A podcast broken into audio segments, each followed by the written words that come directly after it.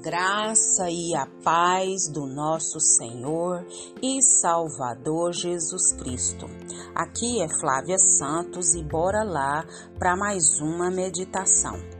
Nós vamos meditar nas Sagradas Escrituras em Apocalipse 2:28 e a Bíblia Sagrada diz: Eu lhe darei a mesma autoridade que recebi de meu Pai. Também lhe darei a estrela da manhã. Apocalipse 2:28. Oremos. Pai, em nome de Jesus, estamos na tua presença uma vez mais, Pai. E suplicamos a ti, Pai, que nos perdoe os pecados, porque sabemos é só o Senhor que pode perdoar os nossos pecados. É só o Senhor que pode perdoar as nossas fraquezas.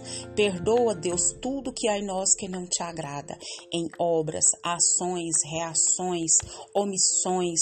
Meu Deus, tudo aquilo que sabemos que não devemos fazer e que fazemos, que o Espírito do Senhor trabalhe de maneira sobrenatural na nossa vida, nos limpando, nos purificando, nos santificando, nos nos trazendo cada dia mais e mais para a tua poderosa e majestosa presença. Pai, que o Espírito do Senhor continue nos convencendo dos tais. Te agradecemos por mais um dia, te agradecemos por mais uma semana, te agradecemos por mais um final de semana, te agradecemos pela chuva que tem caído sobre a terra.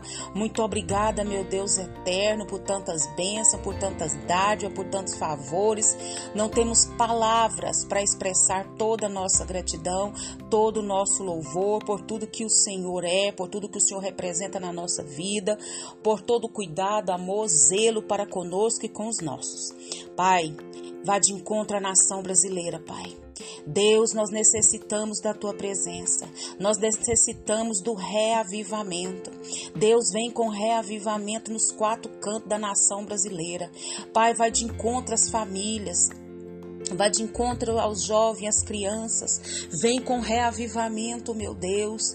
Meu Pai, que as almas venham ser impactadas pelo poder do Teu Espírito Santo, pelo poder da Tua palavra santa, pura e verdadeira. Pai, clamamos porque cremos, clamamos porque sabemos que agindo o Senhor, quem impedirá? Meu Deus, também colocamos diante de Ti as autoridades, não só as governamentais, mas todas as autoridades que estão inseridas sobre a nossa vida. Fala, Deus, fala, Pai. Nós clamamos a Ti porque cremos na ação do Senhor sobre as autoridades. Fala conosco, é o nosso pedido, agradecidos no nome de Jesus. Amém nós vamos continuar falando sobre Apocalipse e vamos falar, né, encerrar hoje falando sobre as sete igrejas. Né? E o que que nós podemos aprender com as sete igrejas de Apocalipse? Muitas coisas. Falamos sobre a igreja de Éfeso, de Esmirna, Pérgamo e agora vamos falar sobre Tiatira. Então, para Tiatira, é, estava tendo uma tolerância à impureza e eles estavam, aquela igreja, caindo em moralidade. Então Jesus se apresenta a essa igreja como aquele que tem os olhos como chama de fogo, que tudo sonda, que tudo conhece, e os pés semelhantes ao de bronze polido, que é o que? Poderoso para julgar e vencer o que? O inimigo. Em, na igreja de Sardes, é, Sardes, ele, a igreja tinha uma fama de ser uma igreja viva, mas a igreja estava era morta. Jesus se revela como aquele que tem os sete espíritos de Deus, ou seja, a plenitude do espírito. Então, o único que pode dar vida a uma igreja morta é Deus. Então, a igreja tinha fama, mas não né, realidade. Tinha aparência, mas não tinha vida. Estava morta. E tem a igreja de Filadélfia, que tinha pouca força, a igreja de Filadélfia, mas era uma igreja fiel. E Jesus vê muitas oportunidades à, à sua frente e diz a ela que ela tem a chave de Davi que abre e ninguém fechará, e que fecha e ninguém abrirá. Glória a Deus, aleluia. E finalizando as sete igrejas, vamos falar sobre Laodiceia. Laodiceia era uma igreja sem fervor espiritual, era uma igreja morna, rica financeiramente, mas pobre espiritualmente. Jesus se apresenta como aquele que é constante né, no meio de tantas mudanças. Então, nós aprendemos aqui muitas coisas com as igrejas, porque há muitos males que atacam a igreja: o esfriamento, a perseguição, a heresia, a imoralidade, a presunção, a apatia. E, e Cristo, ele se apresenta para cada igreja como o remédio para o seu mal. Por isso que o versículo que nós lemos é o que? Eu lhe darei a mesma autoridade que recebi de meu Pai. Também lhe darei a estrela da manhã. Então, Cristo, ele lhe chama estrela da manhã ou luzeiro. Uma estrela da manhã, o que que acontece? Ela aparece antes do amanhecer, quando a noite está muito fria e escura. Quando o mundo esteja em seu ponto mais sombrio, o que, que vai acontecer? Cristo entrará em cena, pondo ao descoberto, ao malvado, né, ao inimigo com a sua luz, a luz da verdade e trazendo a sua recompensa prometida.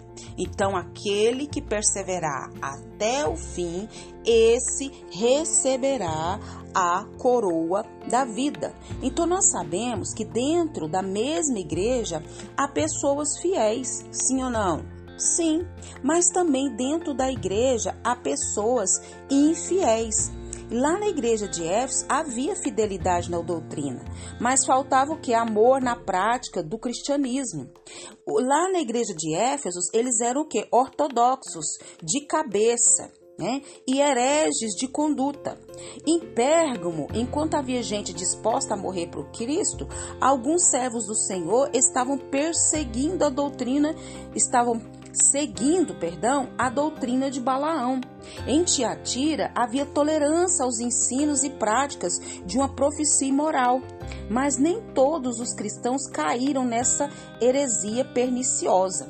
Em Sardes, embora a igreja estivesse vivendo de aparência, havia uns poucos que não haviam contaminado suas vestiduras. Então, o que, que eu estou querendo dizer com isso? Que cada igreja tem, mesmo dentro da, da igreja, existem pessoas fiéis e infiéis. As igrejas estão aqui para mostrar o quê? Como nós já falamos, que as igrejas elas estavam passando por essas situações de esfriamento, perseguição, heresia, imoralidade, presunção, apatia e tantas outras coisas mais. Mas Jesus se apresenta a cada igreja como remédio para o seu mal. Então a igreja nem sempre é aquilo que apresenta ser. Cristo anda no meio da igreja para oferecer o que? A oportunidade de arrependimento antes de aplicar o que? Juízo. Jesus anda no meio da igreja para dar gloriosas promessas aos vencedores e que o Espírito Santo de Deus continue falando e trabalhando nos nossos corações. Pai, em nome de Jesus, em nome de Jesus, que o Espírito do Senhor continue falando de maneira sobrenatural, Pai, nas nossas vidas.